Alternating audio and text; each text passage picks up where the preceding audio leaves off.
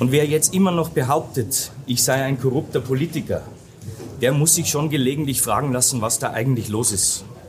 Und ansonsten habe ich heute keine Lust mehr. Ehrlich nicht. Ich mag nicht mehr. Sie Verstehen Sie? Erwarten Sie, dass ich, weil ich nicht mehr kann. Mhm. Weil drei Jahre bin ich behandelt worden wie ein Stück Scheiße. Drei Jahre lang. Erwarten Sie, dass die Suspendierung aufgehoben wird? Natürlich muss die Suspendierung aufgehoben werden. Was glauben Sie denn? Über diese Stadt ist der Schleier der Korruption gelegt worden. Und das ist alles Unsinn. Und, und, und Sie haben es mitberichtet, immer. Und, ach. Werden Sie Rechtsmittel gegen die Stahlen? Ich weiß darüber. Jetzt passen Sie mal auf. Sie können mich jetzt mit irgendwelchem konkreten Scheiß befragen. Das ist aber nicht mein Thema. Ich habe drei Jahre verloren. Drei Jahre. Drei Jahre und 19 Tage. Eine lange Zeit für jemanden, der sich immer für unschuldig gehalten hat. Am Mittwoch war der Tag da, an dem Joachim Wohlbergs, der suspendierte Regensburger Oberbürgermeister, endlich Antworten darauf erhalten hat. Aber wie sollen wir das Urteil jetzt eigentlich nennen? Ist es ein Quasi-Freispruch oder ein halber Schuldspruch? Und wie geht es jetzt eigentlich politisch weiter? Wir ordnen die turbulenten letzten beiden Tage ein und blicken voraus. Hier in unserem Podcast Sitzungssaal 104. Herzlich willkommen, liebe Hörer. Mein Name ist Sebastian Böhm. Es ist also eine ganz besondere Episode unseres Podcasts, auch weil wir heute zum ersten Mal einen zweiten Gast begrüßen. Aber erst einmal, wie es sich gehört, die Dame. Natürlich sitzt mir wieder meine Kollegin Christine Strasser gegenüber. Sie war an jedem der 61 Verhandlungstage für uns im Landgericht vor Ort. Hallo, Christine. Hallo. Außerdem begrüße ich ganz herzlich Professor Dr. Henning Ernst Müller. Er ist Professor für Strafrecht und Kriminologie an der Universität Regensburg und hat den Prozess im Sitzungssaal 104 aufmerksam beobachtet. Hallo, Herr Müller. Hallo, guten Tag. Herr Müller, was waren Ihre ersten Gedanken, als Sie von den Urteilen erfahren haben? Ja, ich war sogar im selben Gebäude, da fand gerade eine mündliche Prüfung statt, Staatsexamen. Und äh, wir waren als zwei Stockwerke drüber. Und dann kam aber der Pause, die wir hatten, kam dann gleich äh, die äh, Dame vom Prüfungsamt und hat uns äh, die Pressemitteilung des Gerichts gegeben. Und dann waren wir natürlich auch alle also wir waren ja alle Juristen in diesem Saal, in diesem äh, Prüfungssaal und äh, waren wir natürlich auch erstaunt darüber, äh, was da jetzt rausgekommen ist. Ich war ja auch sehr gespannt über die letzten ja, Monate, habe ich das ja auch sozusagen von der Seitenlinie verfolgt. Immer mal wieder war ich da und habe auch äh, immer mal wieder was dazu geschrieben oder habe hier Interviews gegeben. Und dann bin ich natürlich auch entsprechend sehr gespannt gewesen, was da äh, kommt. Die Urteilsbegründung ging über zwei Tage, aber vor allem am ersten Tag, also am Mittwoch, wurde es emotional.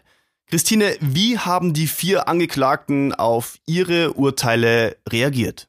Im Sitzungssaal selbst weitgehend unbewegt. Also man hat schon gemerkt, dass sie alle versuchen, ähm, sich sehr zu sammeln und in sich zu gehen und möglichst keine Reaktion zu zeigen. Von Joachim Wohlbergs kam dann ein emotionaler Ausbruch in der ersten Pause, die dann relativ zügig eingelegt wurde und er dann mit den ersten Fragen von Journalisten konfrontiert wurde. Da hat er sich schon sehr aufgeregt. Das, die Videos dazu kursieren ja im Internet und wir haben zum Einstieg einen, einen Ausschnitt eingespielt. Da ist schon was aus ihm herausgebrochen. Und wie haben die anderen drei Angeklagten reagiert? Also wie gesagt, weitgehend unbewegt. Tretzel hat eigentlich gar keine Reaktion gezeigt. Norbert Hartl hat so die Hände vors Gesicht. Ja, zusammengeschlagen kann man auch nicht sagen, aber so, ja, vor die Augen gehalten. Und ähm, er war eigentlich äh, äußerlich der am, derjenige, der am angefasstesten war. Herr Müller, in welchen Punkten teilen Sie die Ansichten der Kammer und in welchen nicht? Ja, das wird jetzt ein langer Katalog. Wer will, kann es ja mal nachlesen. Ich habe es im äh, Backblog, wo ich mich regelmäßig umtue, äh, habe ich da eine Liste aufgestellt, in welchen Punkten ich dem Gericht zustimme. Der wichtigste, also erstmal ein ganz wichtiger Punkt ist das äh, der Freispruch für Herrn Hartl. Den habe ich auch so vorausgesehen, weil ich habe von allem, was ich vom Verfahren mitbekommen habe, habe ich nie äh, gesehen, dass er äh, überhaupt äh, dass man ihm nachweisen konnte, dass er überhaupt irgendwas wusste. Ähm, man mag ja seine politischen äh, Dinge, die er dort getan hat, positiv oder negativ beurteilen, aber das war für mich war da nichts Strafbares dabei. Äh, es sei denn, man hätte ihm nachweisen können, dass er eben irgendwie zusammengewirkt hätte mit Herrn Tretzel, aber da gab es ja auch keine, äh, keinen Anhalt dafür. Das hat er ja von sich aus getan, um halt das Wohnbauprojekt, was er für das Beste hielt, dann durchzusetzen. Und das kann man ihm politisch vielleicht vorwerfen, aber nicht äh, äh, strafrechtlich. Dreh- und Angelpunkt im Verfahren waren ja die Spenden. Jetzt hat das Gericht entschieden, dass man unterscheiden müsse zwischen Spenden vor dem OB-Wahlkampf und nach dem OB-Wahlkampf. Die Schuldsprüche sind ja auch nur für Spenden gekommen, die nach dem OB-Wahlkampf geleistet wurden. Wie bewerten Sie denn diese Entscheidung? Ja, da geht es jetzt insbesondere um die Vorteilsannahme. Ich habe diese Differenzierung auch so gesehen, mit etwas anderer Begründung als das Gericht. Äh, denn in der auch immer wieder zitierten Kremendal-Entscheidung äh, hat ja der BGH gesagt, ja, privilegiert ist sozusagen der Vorteil Parteispenden im Wahlkampf, damit Kandidaten, die schon Amtsträger sind, nicht benachteiligt sind gegenüber solchen, die von außen sozusagen sich um ein Amt bewerben. Und das heißt, ein Amtsträger darf im Wahlkampf um ein anderes Amt äh, darf er Wahlkampfspenden annehmen. Und das schließt für mich aber aus, dass nach dem Wahlkampf, wenn jemand gewählt ist, in das Amt gewählt ist, was er erreichen wollte, dass er dann noch weiter äh, Wahlkampfspenden, so, sozusagen privilegierte Spenden annehmen darf. Ab da wird es eben eine ganz normale Spende. Und wenn die für die Dienstausübung, also mit der Dienstausübung irgendwie verknüpft ist, dann ist es eben eine Vorteilsannahme. Und äh, da sehe ich auch, dass der Schuldspruch des Gerichtes richtig ist. Habe ich auch so gesehen. Äh, die Begründung des Gerichts, weshalb das vorher keine Vorteilsannahme gewesen ist, auch nicht in den Zeiten, wo noch gar kein Wahlkampf um den Oberbürgermeisterposten äh, bestand, also 2011, 2012, sehe ich etwas anders als das Gericht. Aber das Gericht hat gesagt, na ja, da war er dritter Bürgermeister und das ist ja ein anderes Amt als der Oberbürgermeister und da habe er ja noch nichts mit Bauwirtschaft zu tun gehabt. Äh, aber wenn man das so eng sieht, würde das bedeuten, dass jemand, zum Beispiel ein aussichtsreicher Kandidat für den Chefposten in irgendeiner, in irgendeiner Verwaltung, äh, sobald das Gerücht rumgeht, der wird demnächst äh, der Chef sein, dass man dann ihn mit Spenden überhäufen könnte, mit Geschenken überhäufen könnte. Also diese Argumentation trägt meines Erachtens nicht, äh, wenn man das jetzt verallgemeinert. Das müssen wir Juristen immer. Wir müssen immer gucken, was wird daraus, wenn das auf andere Fälle angewendet wird. Und in anderen Fällen würde, glaube ich, die Argumentation äh, der Kammer äh, nicht gut sein. Wie sehen Sie die Urteilssprüche zu den Herren Franz W. und Volker Dretzel? Ja, also ich hätte, ich hätte sie auch, äh, ich habe auch gesehen, dass das zu verurteilen war, sowohl die äh, Verstöße gegen das Parteiengesetz äh, als auch hier die Vorteilsgewährung. Ähm, ich kann mich da überwiegend anschließen an das Gericht. Ich finde, das äh, ist richtig gemacht worden. In der Strafhöhe möglicherweise hätte ich da äh, was anderes geschätzt, aber das hängt auch immer davon ab, wie man jetzt in der ganzen Hauptverhandlung auch die äh, Angeklagten sieht, welche äh, welche strafmildernden oder strafschärfenden Umstände man genau heranzieht. Und ehrlich gesagt, ich habe auch nicht den kompletten Überblick über alle Punkte. Äh, deswegen bin ich da eigentlich ganz einverstanden. Also es sind so äh, paar Punkte in der Begründung, die mir da auch dann nicht gefallen oder wo ich dann auch juristisch etwas an einen anderen Fokus legen würde. Aber hinsichtlich dieser beiden äh, Verurteilungen bin ich ganz einer Meinung. Möglicherweise ist ja sogar, ähm, wenn man das jetzt vergleicht mit dem Absehen von Strafe bei Herrn Bollwerks, der Herr etwas schlecht weggekommen. Herr Müller, ein Urteil ohne Strafe, das ist juristisch gesehen ja etwas ganz Besonderes. Das habe ich zumindest in Ihrem Blog gelesen. Ja, das ist eine große Seltenheit. Es ist auch eine Ausnahmevorschrift. Ähm, dann, also wenn man praktisch dazu kommt, jemand hat eine Straftat begangen, schuldhaft begangen, und dann das Gericht meint, die Folgen der Tat, die außerhalb sozusagen der, äh, des Gerichts äh, stattgefunden haben, sind sozusagen so, hat er sich so selbst bestraft. Der Täter hat sich selbst bestraft äh, und da macht es keinen Sinn mehr, jetzt noch irgendeine Geld- oder Freiheitsstrafe obendrauf zu setzen. Das wäre völlig sinnlos, dann noch eine Strafe würde gar keinen Zweck haben. Das steht auch so offensichtlich wäre es, so ist ungefähr der Wortlaut, der Zweck wäre offensichtlich verfehlt einer weiteren Strafe. Ganz kurz, können Sie vielleicht nur ein Beispiel nennen, in dem diese, dieses Urteil angewendet werden würde? Ja, was in der Praxis, sozusagen, was Sie auch sehen in den Kommentaren, äh, mehrfach schon entschieden wurde, wenn zum Beispiel jemand einen Autounfall verschuldet, dabei selbst schwer verletzt wird, zum Beispiel querschnittgelähmt ist für den Rest seines Lebens oder seine Familie sein Kind tötet oder ähnliches und er selbst sozusagen von so schwer betroffen ist, dass jeder sieht, naja, wenn man ihm jetzt auch noch eine Geldstrafe gibt oder eine Freiheitsstrafe auf Bewährung, das hätte doch gar keinen äh, Zweck mehr. Das wäre doch sinnlos. Sieht ja jeder, dass es ein großer Schicksalsschlag war. Die Tat, die er da begangen hat, äh, dafür ist er genug bestraft und es wird ihm ohnehin eine Lehre sein. Ja, das sind die, das sind solche Fälle, äh, wo das typischerweise angewendet wird, wobei typischerweise ist schon zu viel gesagt, weil es wird eben äußerst selten angewandt.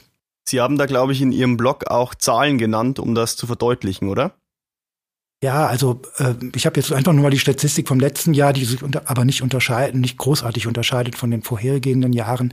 In ganz Deutschland gab es da 176 Fälle 2017 äh, von über 650.000 Verurteilungen. Also das sind 0,02 Prozent. Also Sie sehen, das ist schon eine Ausnahmevorschrift, die auch nur ausnahmsweise angewandt wird. Und gehen Sie jetzt dann mit, dass sie hier im Regensburger Fall bei Joachim Wohlbergs angewandt wurde? Nein, das gehe ich nicht mit. Ähm, aus verschiedenen Gründen. Natürlich hat diese Strafverfolgung dem Herrn Wohlberg, sie hat ihm seine politische Karriere kaputt gemacht, das muss man einfach sagen.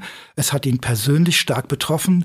Die U-Haft war eine wirklich eine schwere Erfahrung für jemanden, der bisher sich noch nie irgendwas zu Schulden kommen hat lassen. Äh, und er wird da eingesperrt plötzlich äh, äh, unter Umständen, die, wie er, wie er sie geschildert hat, ja wirklich auch dramatisch sind. Das ist schwer. Dann muss man sagen, dass es ja auch etliche weitere Verfahrensfehler der Staatsanwaltschaft gab. Äh, das hat ihn, dieses Verfahren hat ihn, wie er gesagt hat, auch wirtschaftlich ruiniert äh, oder weitgehend. Äh, und da kommt er nicht so schnell wieder drüber weg. Insbesondere hat er ja auch sein Amt als Oberbürgermeister verloren, sein Ruf ist geschadet worden und so weiter und so fort. Das stimmt alles, aber es ist nicht dasselbe wie die Fälle, die ich sonst, wie ich eben geschildert habe. Ähm, und man muss sagen, die Zwecke der Strafe, einer Strafe, die sie jetzt trotzdem noch hätte, auch wenn es eine geringe Strafe ist. Ganz klar, die müsste gering, ohnehin gering ausfallen, weil es gibt natürlich erhebliche Strafmilderungsgründe, äh, die ja die Richterin auch alle aufgezählt hat. Ähm, trotzdem wäre hier keine Zweckverfehlung gegeben. Denn man muss jetzt sehen, welches Signal dieses Absehen von Strafe hätte, weil es hier eben nicht offensichtlich verfehlt wäre zu strafen. Die Strafe hat, die, das Absehen von Strafe hat jetzt genau den umgekehrten Effekt. Es wird nach außen wirkt nach außen für die Allgemeinheit und auch für die Verwaltungsbeamten, für Amtsträger in anderen, für Bürgermeister in anderen Städten, Gemeinden, wie, naja, so ein bisschen Vorteile annehmen ist nicht ganz so schlimm. Das kann man sich schon leisten. Das wäre jetzt der generalpräventive Effekt, äh, der hier versäumt wird, den die Strafe ja haben soll. Wenn man sagt, man sieht davon ab, dann sagt man, man verzichtet praktisch auf diese generalpräventive Wirkung. Und auch spezialpräventive Wirkung gibt es keine, denn soweit ich das verstanden habe aus den Äußerungen von Herrn Wollbergs, sieht er sich jetzt tatsächlich als frei, mehr oder weniger als freigesprochen an und äh, meint nach wie vor, er sei umfassend unschuldig und er habe in puncto Spendenannahme keine Fehler begangen. Und das ist natürlich, also auch er selber hat nicht jetzt, äh, sieht jetzt nicht ein, okay, das hatte jetzt, meine Tat hatte schwere Folgen und damit bin ich jetzt genug bestraft und ich sehe ein, das war falsch. Er sieht es ja selbst, sieht das Signal äh, dieses, dieses Schuldspruchs so mit Absehen von Strafe. Ja, äh, es war nicht, war nicht schlimm, was ich gemacht habe, beziehungsweise das war ja äh, auch äh, ja, hat offenbar keine gerichtliche Reaktion hervorgerufen und es war alles nur ein Fehler, ein großer Fehler der Staatsanwaltschaft. So wird es, jedenfalls kommt es bei ihm offenbar an. Die Richterin hat die Staatsanwaltschaft hart kritisiert.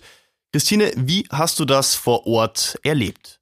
Also ich habe das als sehr deutliche Worte und auch als äh, sehr deutliche Kritik an der Staatsanwaltschaft verstanden. Ich habe mir mal so ein paar Punkte oder Zitate von Frau Escher rausgeschrieben, die sie so, mit der sie so ihre äh, Urteilsverkündung und äh, die einzelnen Komplexe garniert hat. Also sie hat von einer kompletten Nullnummer gesprochen. Da ging es um den Komplex Sparkasse. Sie hat davon gesprochen, dass die Vorwürfe der Staatsanwaltschaft in vielen Bereichen nicht nachvollziehbar waren. Ähm, sie spricht davon äh, geradezu abenteuerlich. Da bin ich sprachlos, hat sie gesagt. Und ähm, manche Schlussfolgerungen bleiben ihr zufolge das Geheimnis der Staatsanwaltschaft. Also ich finde schon, dass sie da ähm, zu sehr deutlichen Worten gegriffen hat, vor allem wenn man sie sonst im Verfahren erlebt hat. Sie ist eigentlich jemand, der ja wirklich dadurch hervorsticht, dass, ähm, also sie ist immer freundlich, sie ähm, geht ganz äh, behutsam mit Zeugen um, die dann manchmal auch sehr nervös sind, wenn sie da aussagen müssen und kleidet sie in so einen Schutzmantel, sodass die dann auch ähm, in gewisser Weise Vertrauen schaffen und ähm, vielleicht offener sprechen, als wenn sie jetzt äh, wirklich in Angst erstarrt sind.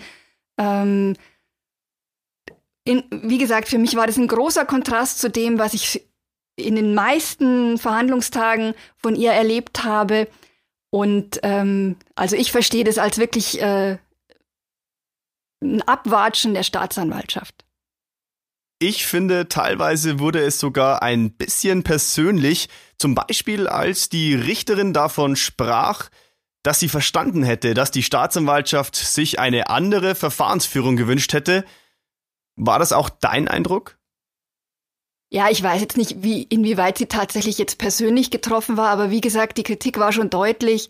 Und sie hat dann da auch mal ähm, in dem Zusammenhang, als sie gesagt hat, ja, es war ihr schon klar, es ist sehr, sehr, sehr bewusst geworden, dass sich die Staatsanwaltschaft ähm, von ihr ein anders, anderes Auftreten gewünscht hätte, ähm, dass sie sich aber umgekehrt auch eine ganz andere Ermittlungsarbeit der Staatsanwaltschaft dann gewünscht hätte. Sie hat während des Verfahrens mal gesagt, dass es für sie kein Problem sei, wenn die Staatsanwaltschaft einen dritten Vertreter entsendet, wie es nach der Weihnachtspause dann ja geschehen ist. Jetzt im, in der Urteilsbegründung hat sie dann aber das ganz klar so qualifiziert, dass dieser dritte Vertreter als Aufpasser im Verfahren war und eigentlich auch mit dem Verfahren äh, gar nicht befasst war und sich auch nicht ausgekannt hat. Also da kann man durchaus so eine gewisse persönliche Betroffenheit vielleicht ableiten. Herr Müller, haben Sie mit dieser deutlichen Kritik der Richterin gerechnet? Also, ich habe schon in vielen Hauptverhandlungen äh, zugehört, äh, auch schon, also seit ja, seit ich Jura studiere, war ich regelmäßig in Hauptverhandlungen. Das habe ich so noch nicht erlebt, muss ich sagen. Und gerade äh, ist ja natürlich hört man immer, ist eigentlich eine ganz gute Kollegialität im Justizgebäude hier. Die sitzen ja sozusagen auch äh, eng aufeinander und beieinander und finden ja auch zwischen Staatsanwaltschaft und äh, Gericht finden ja auch Personal, Personalwechsel statt. Also das fand ich schon erstaunlich. Was natürlich einerseits, äh, wenn man sagt, okay, es gibt eine Unabhängigkeit zwischen Gericht und Staatsanwaltschaft, was mir das dokumentiert. Das Gericht darf durchaus sagen, das und das passt uns nicht und, äh, und das passt mir nicht. Jetzt Frau Escher bezogen. Also es ist durchaus in, völlig in Ordnung, äh, dass sie da auch die Staatsanwaltschaft zurechtweist. Äh, man kann natürlich andererseits sagen, Vielleicht hätte sie manchmal auch andere äh, im Verfahren zurechtweisen können. Ich habe das allerdings auch als positiv äh, wahrgenommen gesagt. Also eigentlich sozusagen von der Vernehmungslehre her gedacht, ist äh, ein nicht autoritär auftretendes Gericht eigentlich günstiger, weil nämlich dann auch die Leute in einer offenen Atmos offeneren Atmosphäre frei reden und sich manchmal dann auch vielleicht scherzhaft äh, äh, etwas erlauben, was eigentlich nicht vorgesehen ist. Äh, das wurde jetzt ja von der Richterin gar nicht so verwertet, wie ich das mir gedacht hätte. Aber unabhängig davon ist natürlich so eine offene Atmosphäre und wo auch nicht nur eine, sagen wir mal, so eine Kumpanei zwischen Staatsanwaltschaft und Gericht da ist, finde ich viel besser. Diese, also eine gewisse Konfrontation finde ich durchaus in Ordnung. Gehört allerdings, muss man sagen, klassischerweise nicht zu einer Urteilsbegründung dazu. Was wird die Staatsanwaltschaft nun machen und wie hat sie auf die Kritik der Richterin reagiert? Wir haben am Mittwoch bei Oberstaatsanwalt Dr. Markus Pfaller nachgefragt. Die Staatsanwaltschaft wird, soweit die Angeklagten freigesprochen wurden, beziehungsweise soweit trotz eines Schuldspruchs wegen eines Korruptionsdelikts äh, von Strafe abgesehen wurde, das Urteil durch den Bundesgerichtshof überprüfen lassen. Haben Sie mit so deutlichen Worten der Richterin gerechnet? Nochmal vor dem Hintergrund der Entscheidungen, die im Rahmen der, des Zwischenverfahrens, der Ermittlungen von anderen Gerichten ergangen sind, äh, befremden diese Worte des Gerichts, äh, was die Kritik an der Staatsanwaltschaft anbelangt. Christine, wie lautet deine Einschätzung dazu? Na, ich würde daraus schon hören, dass die Fronten sehr gesetzt und sehr verhärtet sind. Ich fand es auch sehr ungewöhnlich. Die Staatsanwaltschaft hat eine Pressemitteilung herausgegeben, während die Urteilsverkündung noch lief. Das fand ich schon irgendwie bemerkenswert. Und auch, dass man sich dann nochmal zur Kritik der Richterin gleich äußert. Also wie gesagt, ich habe so das Gefühl, da, da sind schon, ähm, also da gibt es einen harten Dissens. Ja, man muss berücksichtigen, dieses Verfahren ist, außerge ist außergewöhnlich für Regensburg. Also äh, so ein langes Verfahren hat es, soweit ich zurückblicken kann, äh, haben wir ja mal geschaut, habe ich nicht gesehen, dass es das in Regensburg schon mal jemals gegeben hat, so ein langes Verfahren. Dann der Oberbürgermeister äh, steht vor Gericht als Angeklagter. Und das muss man sagen, es ist natürlich so, auch die Staatsanwältinnen und Staatsanwälte, die Richterinnen, Richter, sind natürlich ja auch in Regensburg ja verankert. Das ist ja auch das, was der äh, äh Prantl in der Süddeutschen Zeitung auch so kritisiert hat und hat gesagt, das Verfahren hätte gar nicht in Regensburg stattfinden dürfen. Wobei das insofern rechtlich nicht so einfach geht, weil wir haben einen gesetzlichen Richter und das, ein OLG außer, also was er vorgeschlagen hat, OLG München oder OLG Nürnberg, die wären einfach gar nicht zuständig gewesen. Dort hätte man das Verfahren nicht machen können. Ähm, und die, äh, man hätte natürlich vielleicht Staatsanwälte von anderswo äh, mit den Ermittlungen beauftragen können. Äh, aber äh, auch das hätte vielleicht auch wieder den Vorwurf genährt, den ja auch die Verteidigung und äh, Herr Wollbergs gesagt hat, dass das Ganze ja auch von von München aus gesteuert sei und so weiter. Also da kann man es nicht allen recht machen in so einem Punkt. Richtig ist allerdings, die Staatsanwaltschaft hat sich schon einige Klopper geleistet in diesem Verfahren, äh, was nicht hätte sein müssen, nicht hätte sein dürfen. Und das geht ja auch noch weiter, wenn jetzt also praktisch sich jetzt erst in Zukunft zeigt, welche Anklagen da noch alle kommen sollen. Und das macht man normalerweise auch alles in einem Aufwasch, weil ein Angeklagten sozusagen so lange immer wieder mit neuen Anklagen zu traktieren, das ist mal, das entspricht nicht meiner Vorstellung von einem fairen Verfahren. Wie stehen denn eigentlich jetzt die Chancen bei einer Revision für die Staatsanwaltschaft? Sehr schwer einzuschätzen. Statistisch sind Revisionserfolge nicht so häufig äh, bei staatsanwaltlichen Revisionen schon ein bisschen größere Chance haben die.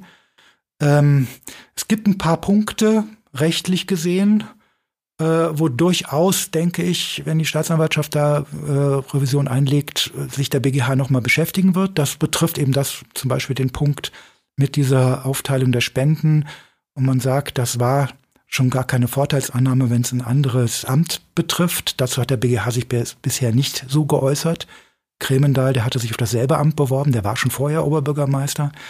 Äh, und das wäre praktisch etwas Neues, wo auch vielleicht die, äh, der BGH sagt, okay, aus wichtigen Rechtsfortbildungen, es geht ja auch immer darum, der BGH äh, sagt dann auch was dazu, wenn er meint, äh, ja, das betrifft auch mehrere. Und wir haben jetzt eine ganze Reihe von nicht nur in Bayern, auch anderswo, eine ganze Reihe von äh, Kommunen, in denen solche ähnlichen Vorwürfe bestehen, weil, das ist auch so eine neue Entwicklung im letzten Jahrzehnt, man da jetzt genauer hinschaut und versucht, diesen Klüngel, aus meiner Gegend, bei uns nennt man das Klüngel, hier so Spätzelwirtschaft, äh, da etwas trocken zu legen, sagen wir mal. Äh, wobei jetzt, ich würde schon sagen, dass in Regensburg die Staatsanwaltschaft ein bisschen äh, überreagiert äh, hat äh, und sehr ein bisschen zu fleißig war.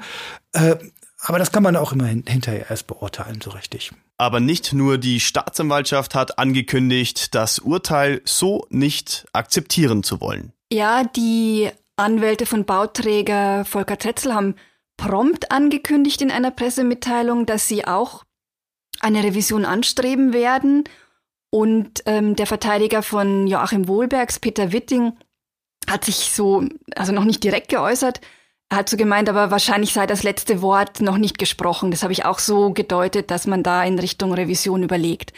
Da würde mich jetzt interessieren, wie die Chancen denn ähm, bei Verteidigerseite stehen, was eine Revision angeht. Ja, hier, das habe ich ja eben schon gesagt, statistisch sieht es da nicht gar so gut aus, aber das hängt natürlich immer vom Einzelfall ab. Ich denke, bei dem äh, Bauunternehmer wird es darum gehen, insbesondere den äh, Schuldspruch wegen Verstoßes gegen das Parteiengesetz das haben die ja auch, äh, sie hatten ja auch ein Gutachten vorgelegt, eines meiner Kollegen aus München.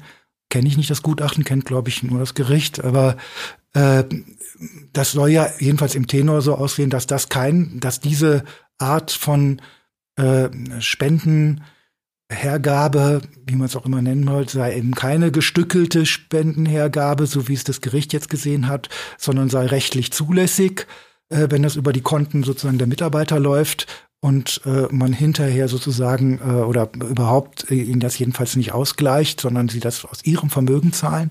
Das hat das Gericht ja anders gesehen. Ähm, und da gibt es natürlich, weil das betrifft jetzt auch wieder viele Fälle, es ist nicht irgendwie so ein kleiner Einzelfall, wo es nur darum geht, ach, ist der Unfall, wen hat der, wer hat diesen Un Autounfall verschuldet? Das ist ja schon eine größere Sache, wo auch der BGH natürlich im Verstoß gegen das Parteiengesetz erstmal was dazu sagen soll. Bei der Vorteilsgewährung äh, sehe ich es etwas anders, denn die ist äh, meines Erachtens deutlich besser begründbar und da gibt es also nicht solche heiklen Dinge wie, ah ja, wie wird das mit diesen Konten und äh, sonst was, sondern Vorteil, dass äh, aus dem Bauunternehmen Vorteile gewährt wurden aus Richtung dieses Bauunternehmers, das ist wohl ziemlich eindeutig. Die Urteilsbegründung ging ja, wie gesagt, über zwei Tage. Über den Mittwoch haben wir bereits gesprochen. Christine, was ist dir vom Donnerstag besonders im Gedächtnis hängen geblieben? Zunächst mal, dass es deutlich ruhiger war, der große Ansturm war vorbei und besonders im Gedächtnis wird mir der Abschied bleiben. Also Richterin Elke Escher hat damit geschlossen, dass sie darauf hingewiesen hat, dass Revision natürlich gegen das Urteil eingereicht werden kann. Dafür ist eine Woche Zeit. Äh, dann hat sie sich verabschiedet mit den Worten, also sie hat sich bedankt für die Geduld und ähm, dann eben verabschiedet. Und dann sind prompt die Staatsanwältinnen aufgestanden, haben in Windeseile ihr Zeug gepackt und haben den Saal verlassen, haben noch so ein Auf Wiedersehen in den Raum gesprochen und es hat niemand mehr geantwortet. Das war so ein Moment, äh, der mich ins Nachdenken gebracht hat. Und dann ähm, der viel gelöstere Abschied der Angeklagten, also Joachim Wohlbergs ist äh, zu den Richtern gegangen, hat ihnen die Hand gegeben und sich verabschiedet. Und er hat dann im Unterschied zum Mittwoch beim Hinausgehen auch noch mit den Journalisten gescherzt. Er hat dann so gemeint, ja, er müsse heute Staatsmanager sein, sonst würden wieder irgendwelche Videos entstehen und im Internet kursieren. Und dann hat er aber so gemeint, ja, aber ist alles gut. Und das waren dann seine letzten Worte an uns Pressevertreter. Blicken wir nach vorne. Joachim Wohlbergs will zurück ins Amt und macht jetzt Druck auf die Landesanwaltschaft. Wir haben am Mittwoch mit ihm darüber gesprochen und hören jetzt gemeinsam mal rein. Die Landesanwaltschaft muss innerhalb von wenigen Tagen entscheiden. Sonst werden wir dagegen vorgehen. So kann man es nicht machen. Also man kann nicht einen Oberbürgermeister in der Haft suspendieren, wo man heute weiß, dass die Haft nie hätte zustande kommen dürfen. Alle Bestechungsvorwürfe sind weg. Ein Großteil der Vorteilsnahme und Vorteilsgewährung ist weg. Und trotzdem sagt man, äh, wir warten noch. So geht's nicht. Die Menschen haben einen Anspruch darauf, dass ich meine Arbeit mache und ich äh, habe meine Pflicht zu erfüllen. Ja, Joachim Wohlbergs will sofort, möglichst sofort zurück ins Amt. Das wird nicht so einfach. Die Landesanwaltschaft hat schon mitgeteilt, dass die Suspendierung vorläufig aufrechterhalten bleibt. Und sie haben, die Landesanwälte haben auch ähm, gesagt, dass sie sich jetzt erstmal die schriftliche Urteilsbegründung ansehen wollen. Und das heißt, es wird auch noch eher Monate dauern, bis sie da zu einem Ergebnis kommen, weil so schnell werden sie diese schriftliche Urteilsbegründung nicht bekommen. Und wenn ich das richtig verstanden habe, haben sie auch darauf abgestellt, dass ja im Herbst noch ein weiteres Verfahren gegen Joachim Wohlbergs starten wird. Und da schließe ich gleich an, Joachim Wohlbergs will einfach wieder seiner normalen Arbeit nachgehen, aber da gibt es ja noch einen weiteren Prozess, der auf ihn zukommt. Und ich glaube, da gibt es Neuigkeiten, Christine. Ja, soweit wir wissen, gibt es da jetzt schon äh, Terminierungen.